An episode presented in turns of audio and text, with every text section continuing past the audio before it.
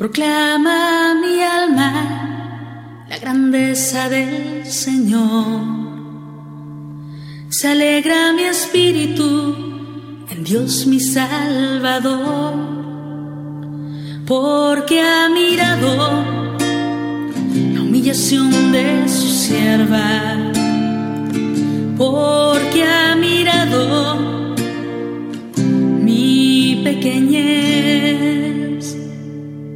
Las generaciones me felicitarán, porque el poderoso ha hecho obras grandes por mí.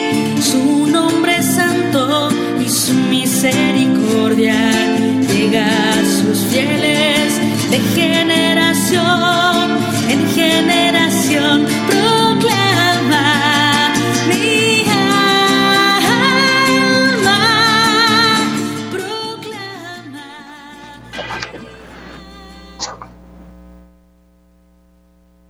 Hola, muy buenas. María, soy Marta Sosa y a partir de este momento les doy la bienvenida a una nueva emisión de nuestro querido programa Consecratio Mundi, Consagrando el Mundo, un programa para compartir ideas de fe. Especial a todas las personas por nuestras plataformas digitales desde cualquier parte del mundo. Hoy eh, vamos a continuar con nuestra serie de programas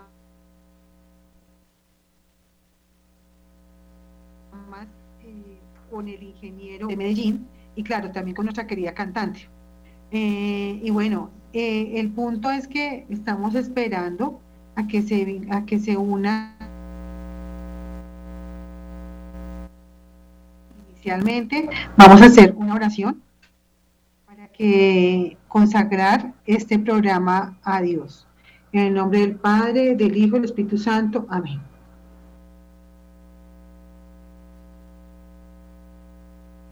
Respira en mí, oh Espíritu Santo, para que mis pensamientos puedan ser todos santos. También pueda ser santo.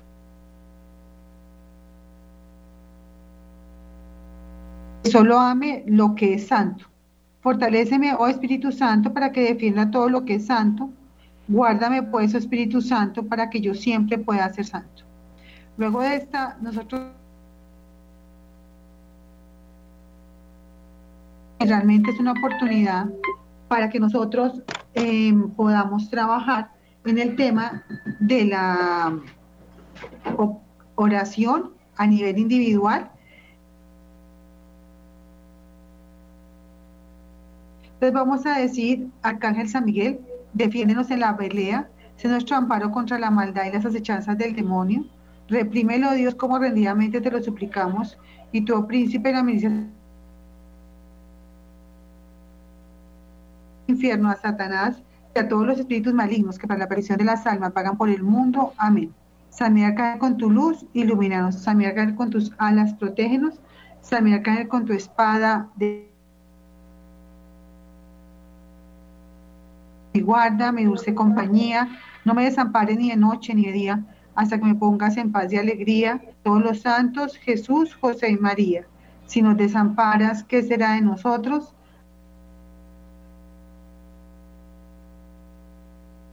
San José, terror de los demonios, ruega por nosotros. Y a ti, Virgen María, a quien estamos entregando este programa y a quienes y de quienes esta emisora, vamos a decir, Dios te salve. Contigo, bendita tú eres entre todas las mujeres y bendito es el fruto de tu vientre, Jesús. Santa María, Madre de Dios, ruega por nosotros pecadores, ahora y en la hora de Bueno, mi Valerie, bienvenida, como siempre, qué bueno verte. Eh, quisiera que pues, iniciamos también con nuestra querida oración, que es el canto, que es doble oración. Entonces, Valerie.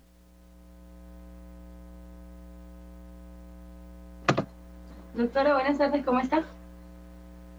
Muy bien, pensándote.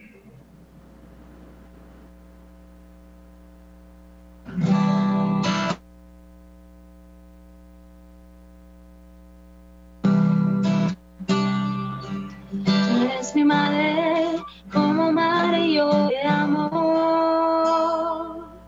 Yo soy tu hijo, como hijo.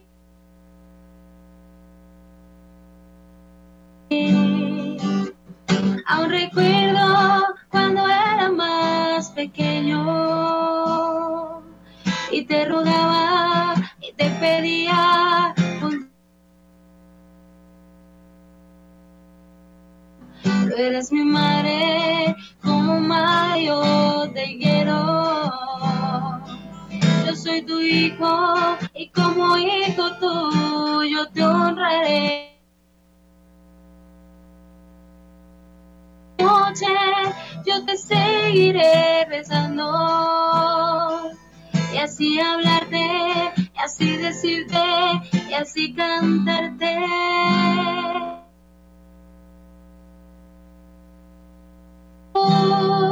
Soplo de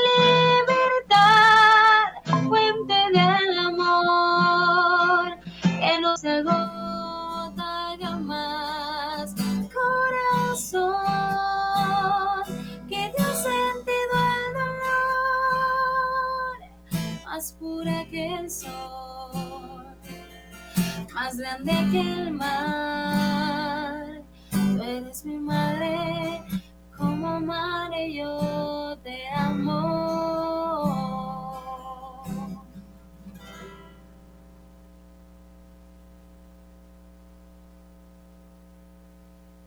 documento menos. Listo, mi Valerie, muchísimas gracias. Entonces, bueno, el ingeniero Omar está tratando de comunicarse con nosotros. Eh, mientras tanto, queridos oyentes, vamos a hacer un recordatorio de todo lo que hemos trabajado acá. Eh, este querido colombiano, eh, un hombre absolutamente brillante, inicialmente eh, lleno de un dolor profundo por el abandono de su padre, un hombre que tenía buenos, muy buenos recursos, y su madre que tuvo que hacerse cargo de toda la familia, pero una mujer de Medellín, una mujer fuerte, una mujer valiente, que empezó y ayudó a sus hijos a formarse a nivel en todas las áreas, pero ella realmente comandando siempre con el Santo Rosario. Mediante el Santo Rosario ella logró la conversión de todos sus hijos. Y esto es la primera llamada que nos une a tener una necesidad profunda y grande de que nosotros como madres debemos orar. Siguiente punto, todo ese proceso, de, él nos enseñaba de lo que se llama el pan negro y la torta dulce, y el pan negro es el fortalecimiento de la fe, y la torta dulce es todas las experiencias místicas, pues el que nos ha relatado, con todas las apariciones de la Santísima Virgen María, y con todas las oportunidades de reconfirmar que el cielo existe, como en presentaciones de escarchas permanentes en las personas mediante oraciones eh, y mediante acciones precisas. Justamente, ingeniero, bienvenido. Buenas tardes. ¿Cómo están? Disculpa. Estoy, estoy en un proceso aquí, un proyecto muy lindo, traduciendo el libro de los mensajes al inglés.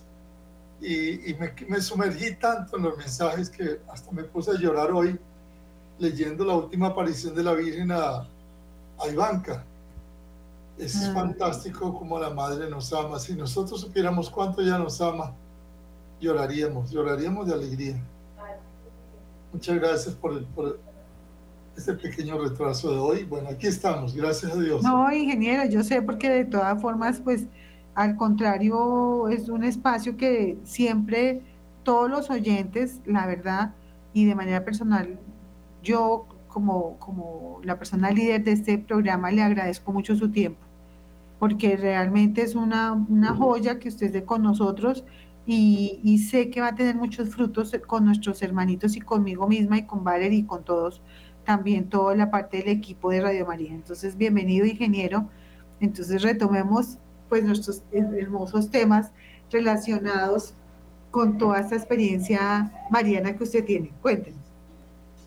Bueno, hoy, hoy yo quisiera profundizar en un detalle muy importante y es en este caminar con María, cómo ella realmente va a transformar nuestra vida hacia Jesús. Porque, y quiero adelantarme un poquito al final, debido a que en estos momentos estamos viviendo en el mundo una convulsión muy fuerte por la guerra. Algo demasiado duro. Sí, este, estamos viendo una situación muy cómoda en el mundo. Hemos tenido 23 guerras en este siglo y ahorita pues acaba de comenzar una guerra muy dura para, para esta- las personas del Medio Oriente, tanto para los de Israel como para los palestinos. Ambos van a sufrir porque se genera mucho odio, se genera mucha venganza, se genera mucha violencia. Y quería mencionarles algo. Siempre el camino con María, siempre, va a terminar en el corazón de Jesús. La, la meta de nosotros es el cielo, es el corazón de Dios. Para llegar al corazón de Dios no hay otra forma que ser santos. Y para ser santos, nosotros tenemos que vivir la palabra de Dios, vivir el Evangelio. Es decir, hacer la voluntad de Dios.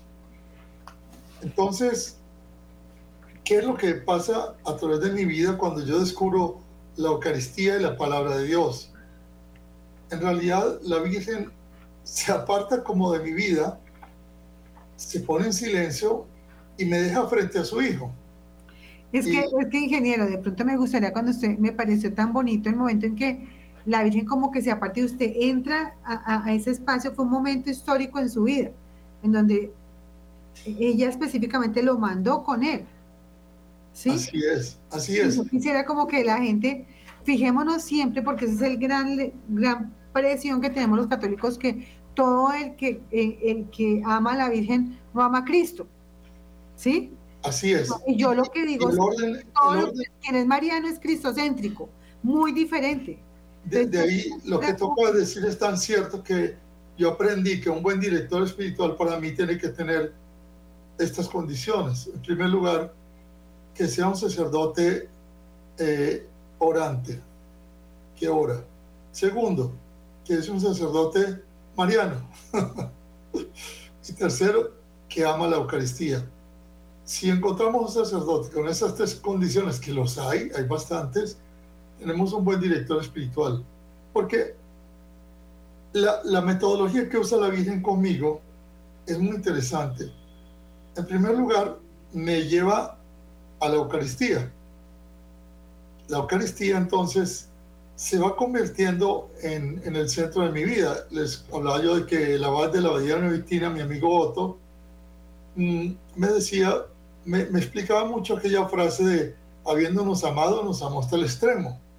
Y él lo asociaba con la Eucaristía. Y la otra es, siempre lo cantaba, él cantaba muy bien, cantaba los cantos gregorianos, se hizo una cantata, Alberto Amando Grau, que le ha dado la vuelta al mundo, y cantábamos aquella frase de, gustad y ved qué bueno es el Señor Es el Señor. dichoso el que se acoge a Él.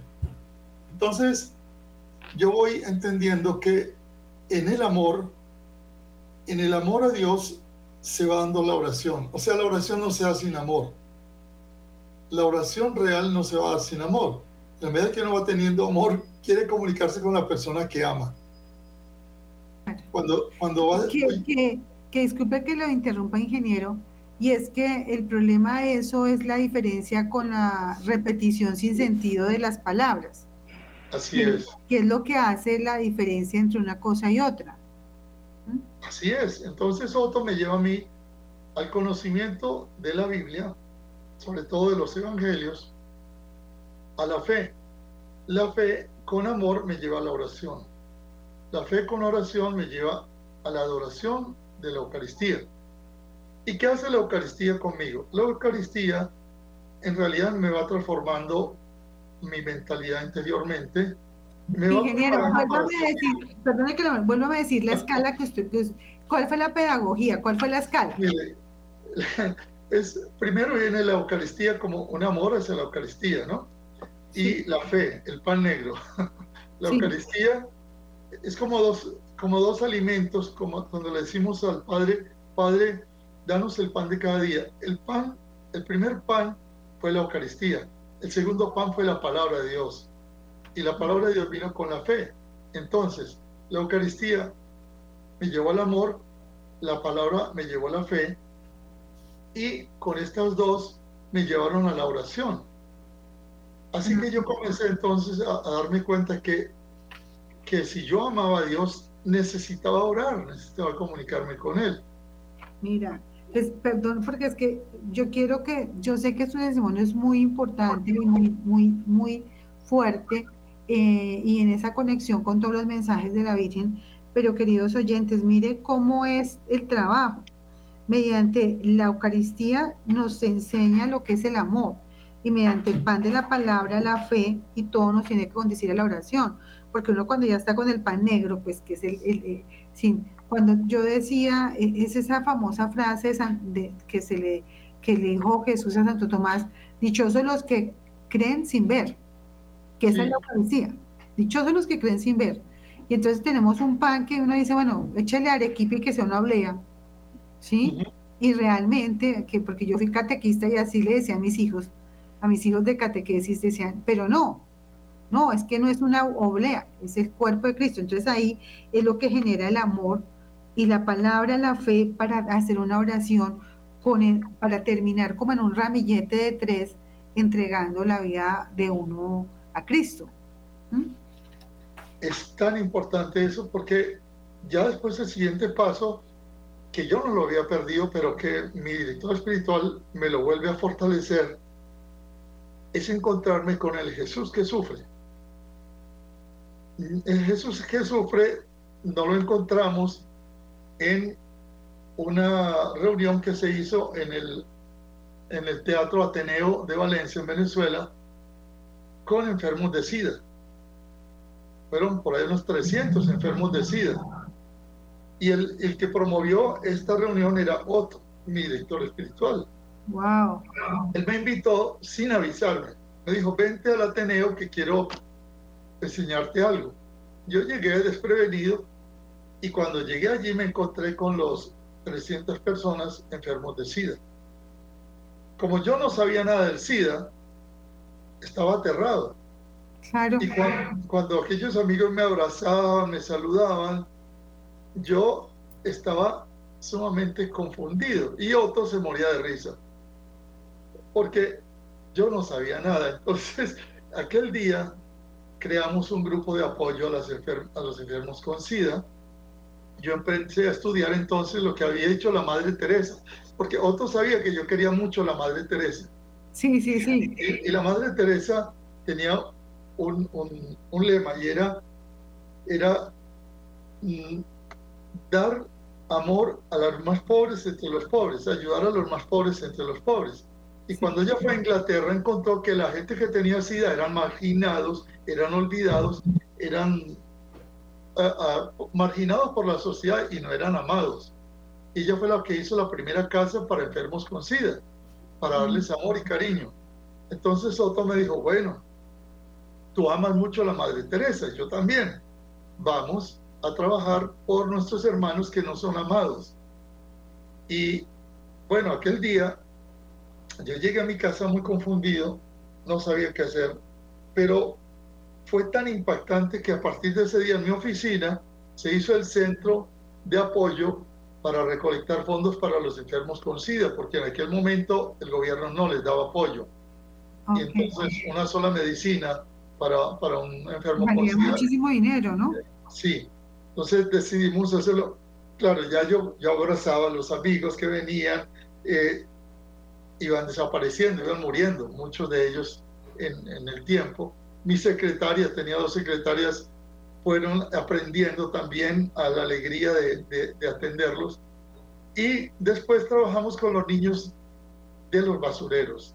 En los basureros de Valencia había muchos niños que, que comían basura de los basur allí y, y decidimos también organizar un grupo que se llamaba Los Hermanos Mayores. Yo ya te conté la vez pasada que una amiga murió, María María Gabriela, de 21 años, eh, un sábado después de haber ido a buscar su niñita, su, su ahijada, digamos, y haber estado con ella, la llevarla a un, a un, sitio de trencitos y de diversiones, y luego hubo un choque y murió María Gabriela, que para mí está en el cielo, porque era mi líder, era la, la catequista líder también, era una muchacha que tocaba la guitarra, y nos apoyaba entonces con este grupo de los hermanos y hermanas mayores.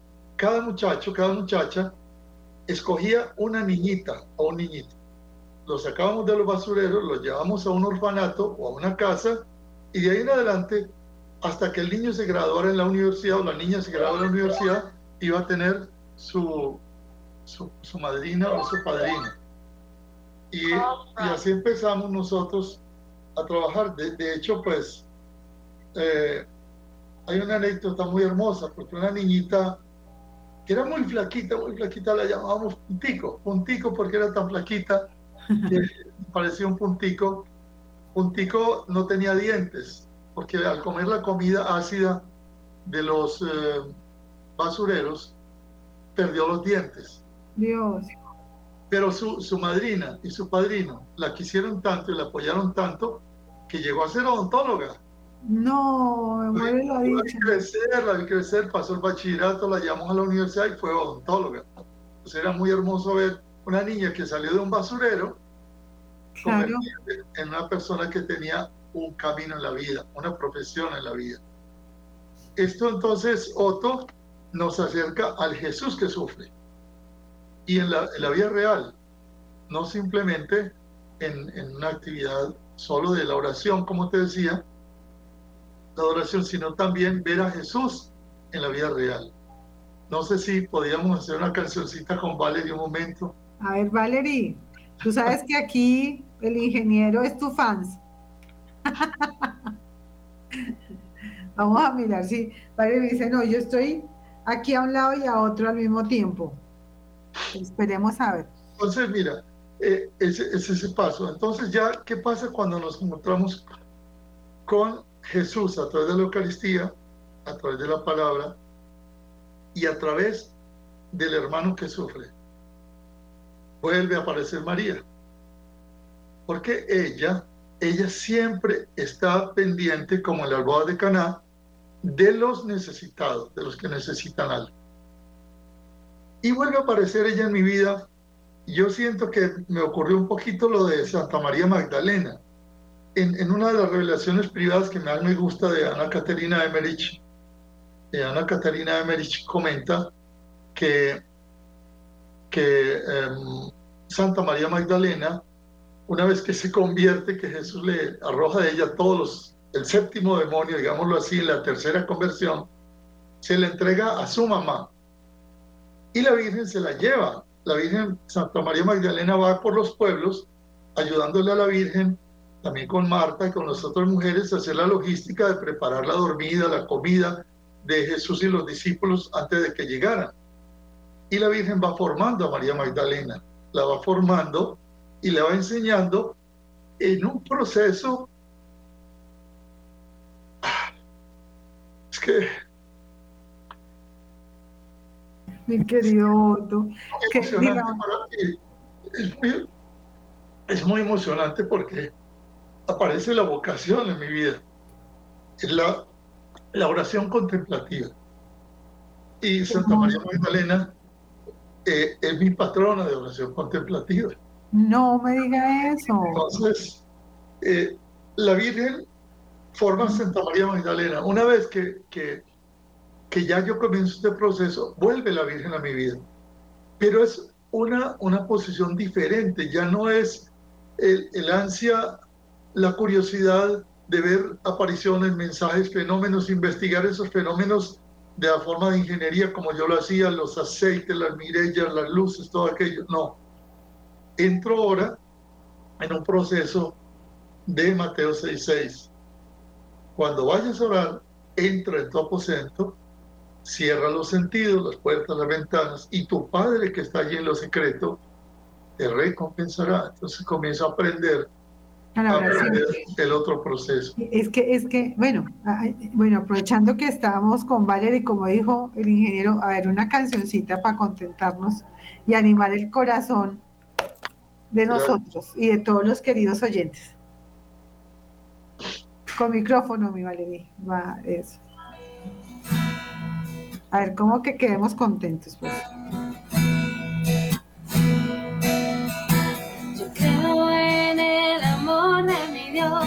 Yo creo en el amor de mi Dios, yo creo en el amor de mi Señor. Yo creo en el amor de mi Dios, yo creo en el amor de mi Dios, yo creo en el amor de mi Señor. Si soy fiel. Confiar aún más si soy fiel en lo poco.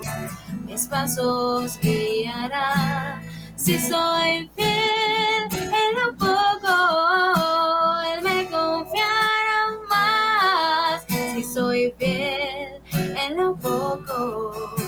Mis pasos guiará.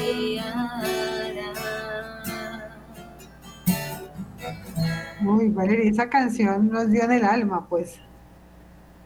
Esta canción es muy bonita. Muchas gracias, gracias. Soy fiel en lo poco. Y a veces nos cuesta ser fiel en lo poco, ¿no? Mm. Bueno, es, es tan lindo. Y, y yo, y yo, y perdón, ingeniero, le digo, cuando usted me cuenta los pasos que usted va haciendo, yo veo, por ejemplo, usted hace un punto, es- poco a poco, y usted va haciendo fiel en lo poco, fiel en lo poco, fiel en lo poco. Y, y, así como dice la canción, él le ha confiado más a usted. Usted ha sido fiel cuando empezó y siguió y siguió y siguió como una escalera. Él le ha confiado más, ingeniero, es lo que yo veo.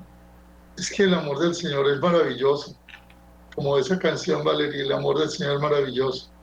Mira, es, es tan interesante que sucede un cambio en mi vida porque yo estaba en Venezuela y mi amigo Luis Simán, el que difundía conmigo y con el padre Verard todas las cosas de la Virgen por América, me dice, estando en Medjugorje, me dice que él tenía una necesidad en, en San Salvador, que a qué me dedicaba yo. Yo le dije, yo soy ingeniero, asesor de empresas, productividad, he estado en Japón, he estado en Europa, en Estados Unidos, o sea, ayúdame con una fábrica que tengo en El Salvador.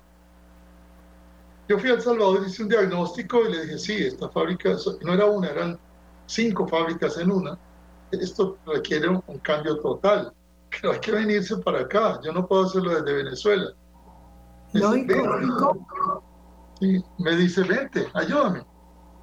Y yo, justamente en, en plena crisis de, del 2003 de Venezuela, donde ya el gobierno mm, iba con un camino muy, eh, muy equivocado, digo yo, eh, la Virgen se había aparecido desde el ¿no? 74 en Venezuela hablando que ella era la reconciliadora de los pueblos y veíamos cómo el pueblo de Venezuela había sido dividido y había sido llenado de odio. Y, y había un odio hacia muchas personas. Entonces decidí irme a El Salvador en el 2003 y allí en El Salvador tengo un encuentro también interesantísimo. Y es que ah, estoy, estoy una mañana en el Hotel Radisson cuando veo un monje trapense que está desayunando al lado mío. Monje trapense. Y yo recuerdo que yo sabía que los trapenses no salían de su... No, de- no salen de los no salen del sitio. que comían una sola vez al día, que dormían muy poco, que oraban mucho, que hablaban una vez a la semana, que hacían mucha penitencia. Y yo veo a este monje trapense al lado mío y digo, no puede ser, esto, estoy equivocado. Resulta que de- desde los 17 años yo admiraba a un monje trapense llamado Thomas Merton, pero nunca había podido conseguir el libro de Thomas Merton que se llama La montaña de los siete círculos. La había buscado en muchos países, nunca la conseguí. La montaña de ¿Cómo los la montaña de los siete círculos de Thomas Merton. Thomas Merton, monje trapense, había sido, es una biografía muy linda, extraordinaria, y hoy es mi maestro espiritual con Teresita del Niño Jesús, Thomas Merton. ¿Por qué te menciono esto? Porque veo que es un monje trapense, digo, debe ser como Merton, pero qué raro. Y entonces me acerco, me acerco a la mesa y empiezo a escuchar que están hablando en inglés pero hay una traductora que está hablando en un inglés colombianizado. No sé si sabes cómo es el inglés colombianizado, ¿Cómo es el inglés como colombianizado? como hablamos los países. How are you? How are you? Entonces yo la oigo y digo, esta señora es colombiana, es colombiana, seguro. Y le hablo en español. Señora, ¿de qué parte de Colombia es usted? Me dice, yo soy de Bogotá. Le dije, ay, qué bueno, yo también soy colombiano. Perdóname que le haga una pregunta. ¿Qué hace un monje trapense aquí en San Salvador? Me dice, ah, él es el padre Thomas Keating, que va a dar una charla hoy sobre eh, la mejor parte.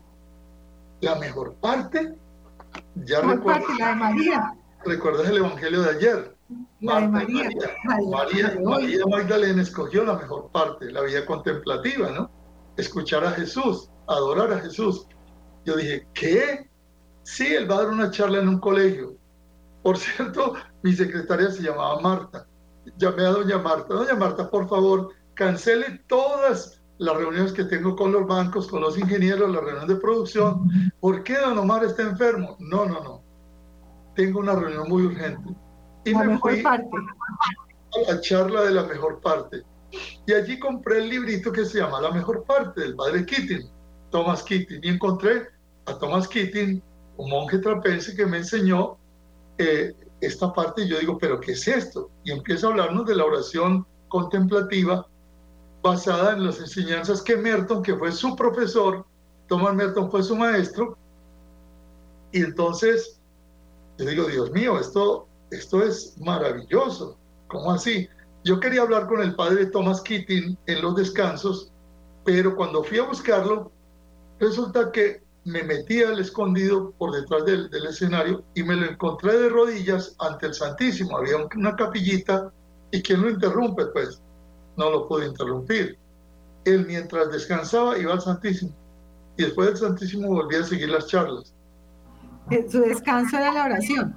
Entonces descubrí la oración centrante o la oración de silencio basada en Mateo 6:6. Tú cuando vayas a orar, entra en tu aposento, cierra las puertas y ventanas y tu Padre que está en lo secreto te recompensará. Obviamente que te va a recompensar con qué? Con el Espíritu Santo, lo dice en San Lucas. Si nosotros que somos malos y un hijo nos pide un pan, no le damos una piedra, ¿cuánto más nos dará el Espíritu Santo el Padre si se lo pedimos? Yo salí tan entusiasmado que me fui a una librería en San Salvador a buscar libros de Thomas Keating y me encontré los tres libros claves de él. El primer libro se llama ¿Y La- cómo se escribe Thomas Kippen? Thomas T-H-O-M-A-S, Tomás, ¿no? Sí, como en inglés. Sí. Ah, que K-E-A-T-I-N-G, Keating, Keating, Keating, Keating. Keating. Thomas Keating. Y le pregunté, yo sí le pregunté por qué él estaba ahí.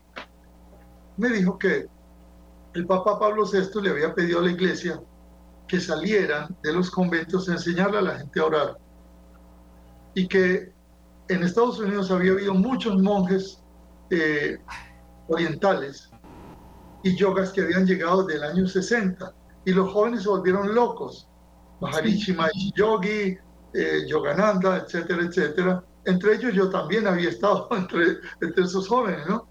Y resulta que un día lo invitaron a dar una charla y, a otro sacerdote, compañero de él, y él fue y les contó que la tradición católica cristiana, desde Cristo, usaba todas esas técnicas y más.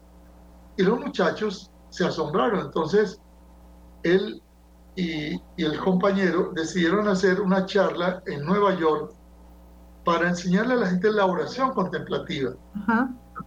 En la iglesia de la Santísima Trinidad. Fueron 500 jóvenes. Wow. Ellos quedaron asombrados porque se dieron cuenta el hambre que tenían los jóvenes de querer conocer todas estas eh, técnicas llamativas, extraordinarias. Pero claro, la yoga te va a enseñar una serie de cosas aparentemente eh, profundas, pero no te lleva al mundo contemplativo. Y en cambio ellos le enseñaron toda la tradición cristiana contemplativa que se había perdido, porque desde los primeros 50 años de la iglesia, la iglesia era contemplativa.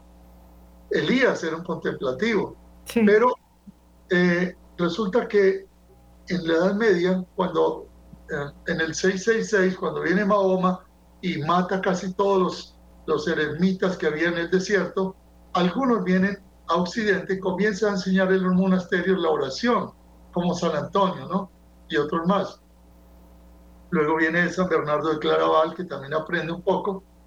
Y ya en la Edad Media la refrescan Teresita del Niño Jesús, Juan de la Cruz, ¿sí? y ellos vuelven otra vez a abrir con un libro que se llama La nube del no saber, anónimo de un inglés, ¿La que es, la nube del no saber, La nube del no saber. no saber. es un clásico de la oración contemplativa. Parece que lo escribió un monje inglés y probablemente San Juan de la Cruz y Teresa de, la- de Jesús quizá lo conocieron, conocieron el libro.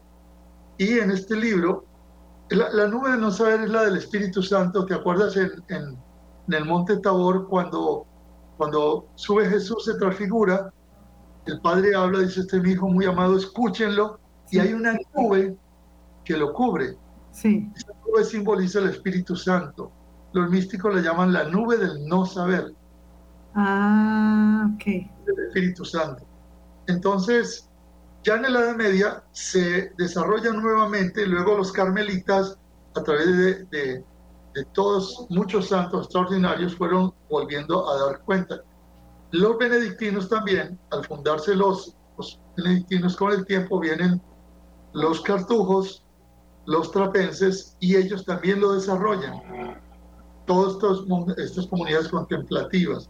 Igual, por ejemplo, yo, Francisco lo hacía, San Ignacio de Loyola lo aplicaba, también lo aplicaba Santa Clara de Asís. es que, es que yo realmente creo que la oración contemplativa debe ser un eje transversal en todos los que han sido santos y mártires, porque en realidad es la manera como uno se conecta directamente con Dios.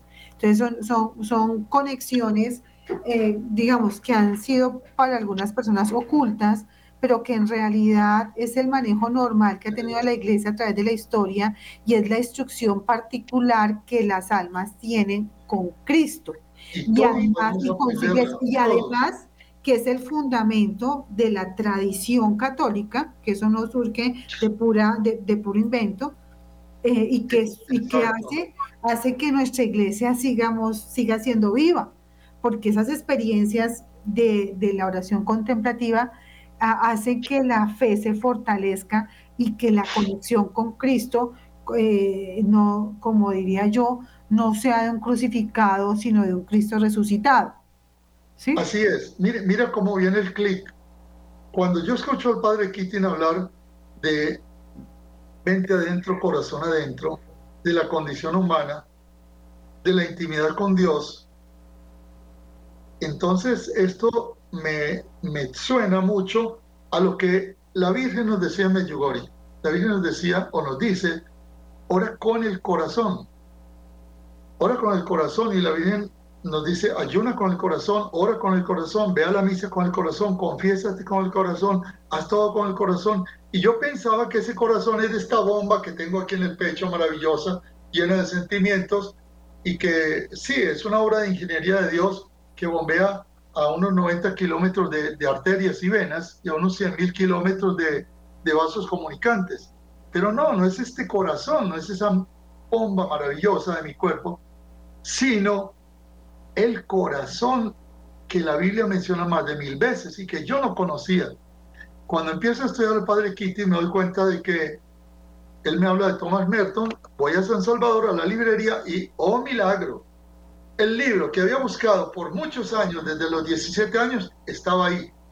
Y estaba La montaña de los siete círculos al lado de los tres libros fundamentales del Padre Kitty. Así No, que yo, salí, yo salí con mis cuatro libros a leer todo el fin de semana. No salí del hotel, estuve leyendo todo el fin de semana. Pero la clave es la siguiente. Empecé a descubrir la oración con el corazón. La oración que se hace desde lo más profundo de nuestro ser, que la Biblia dice más de mil veces, oren con el corazón, y que el catecismo de la Iglesia Católica después me lo va a dar. Me adelanto un poquito, y es lo siguiente. Ya, ya cuando empiezo a estudiar la oración eh, centrante o de silencio, en el 2004 prácticamente, y entró un grupo de oración en El Salvador por cuatro años, grupo de oración de oración de silencio con una psicóloga, y también el grupo del padre Keating, voy entrando a vivir los mensajes de la Virgen más profundamente. Pero un día, en oración, estaba en un retiro y yo le pregunto a la Virgen, Virgencita, estoy aprendiendo esta oración de silencio, esta oración centrante, y tú me hablas de oración con el corazón en Medjugorje. ¿Cómo hago yo para entender qué es el corazón? La Virgen, cuando habla, cuando nos habla al alma, eh, nos habla desde fuera, nos da imágenes, nos da como pensamientos. Cuando Dios nos habla, nos habla desde dentro. Es diferente, después hablamos de eso. Y entonces sentí que la Virgen me decía, anda al catecismo de la Iglesia Católica. Ella es la madre de la iglesia, ¿no? Como madre de la iglesia me llevó ahora a su hijo. Pero a su hijo, ¿a cuál hijo? Al cuerpo místico de su hijo, a la iglesia. Mira qué curioso, ¿no? Fue el, el paso de la Virgen me lleva, ve a estudiar el catecismo y ve directo a la cuarta parte. Me fui a, a mi catecismo, a la cuarta parte, y lo tengo a la mano, y empecé a estudiar la oración. Cuando veo lo que dice Teresita del Niño Jesús de la oración, y digo, esta es contemplativa y habla del corazón, es un grito del corazón, una mirada al cielo, desde la alegría o desde la pena, pero desde el corazón, dice Teresita. Y luego habla de Teresa, y yo ya había estudiado Teresa también, y veo que Teresa dice, la oración del corazón es, tiene cuatro pasos. Primero, estar muchas veces a solas con alguien que tú sabes que te ama, que es tu amigo. Estoy muchas veces a solas, conversando a solas con ese amigo que yo sé que me ama, y entonces me vuelve loco el catecismo, me encanta, me fascinó la parte 4 de la oración hasta que llegué a un numeral, 2562, y ahí mi corazón se paró en seco. Porque aquí en el catecismo dice algo que yo quisiera después transmitírselo a la gente a, través de este programa. Si la oración no es hecha con el corazón, es vana. Dice el catecismo 2562. Y yo me di cuenta de que muchas de mis oraciones eran vanas.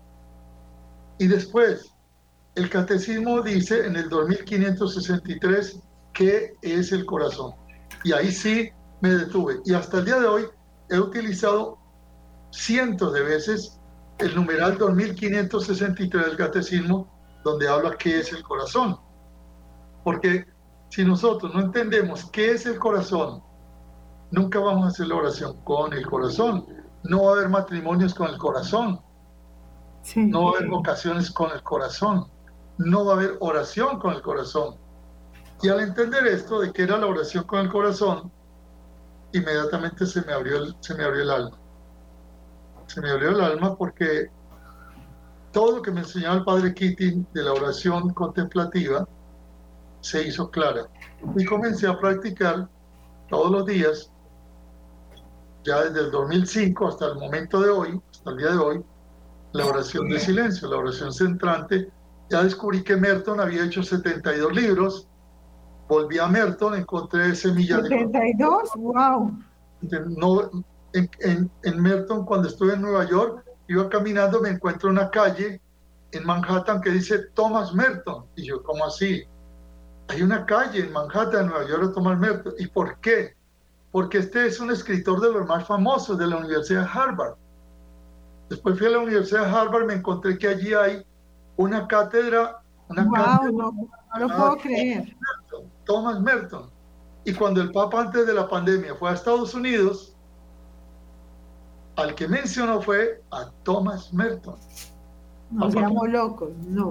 Entonces, estás descubriendo hoy a, a, este monje que escribe un libro llamado Nuevas Semillas de Contemplación. Cuando yo estudio Nuevas Semillas de Contemplación, lo comparo con la subida al Monte Carmelo de San Juan de la Cruz, digo, estos dos se las sabían todas igualitos. O sea, para mí Thomas Merton llegó a las alturas de San Juan de la Cruz, solo que él no lo dice, pero lo explica en términos modernos.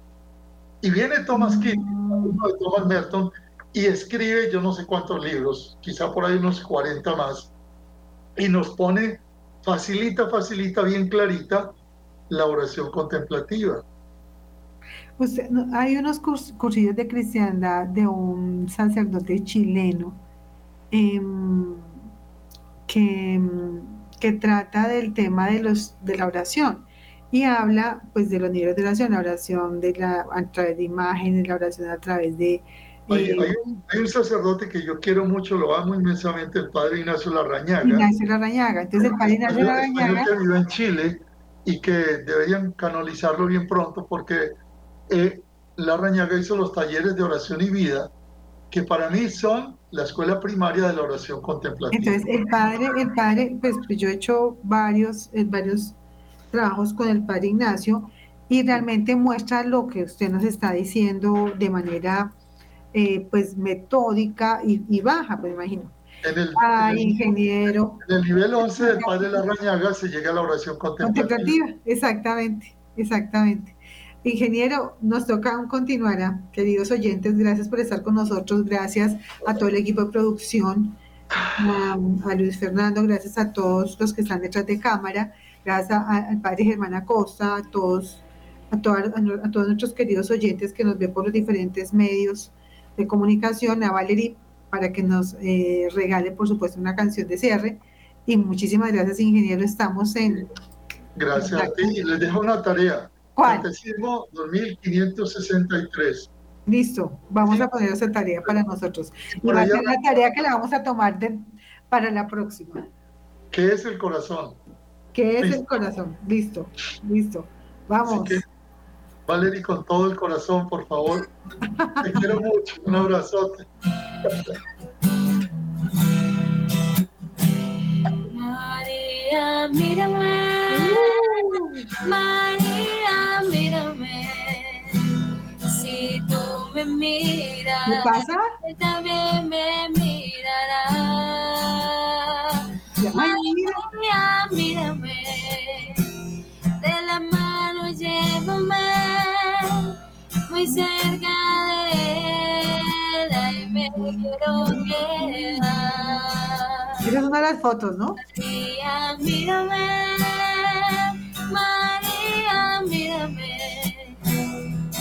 tú me miras. ¿Qué pasa? Estás viendo. Madre mía, mírame. De la mano llévame muy cerca de él. Ahí me quiero quedar.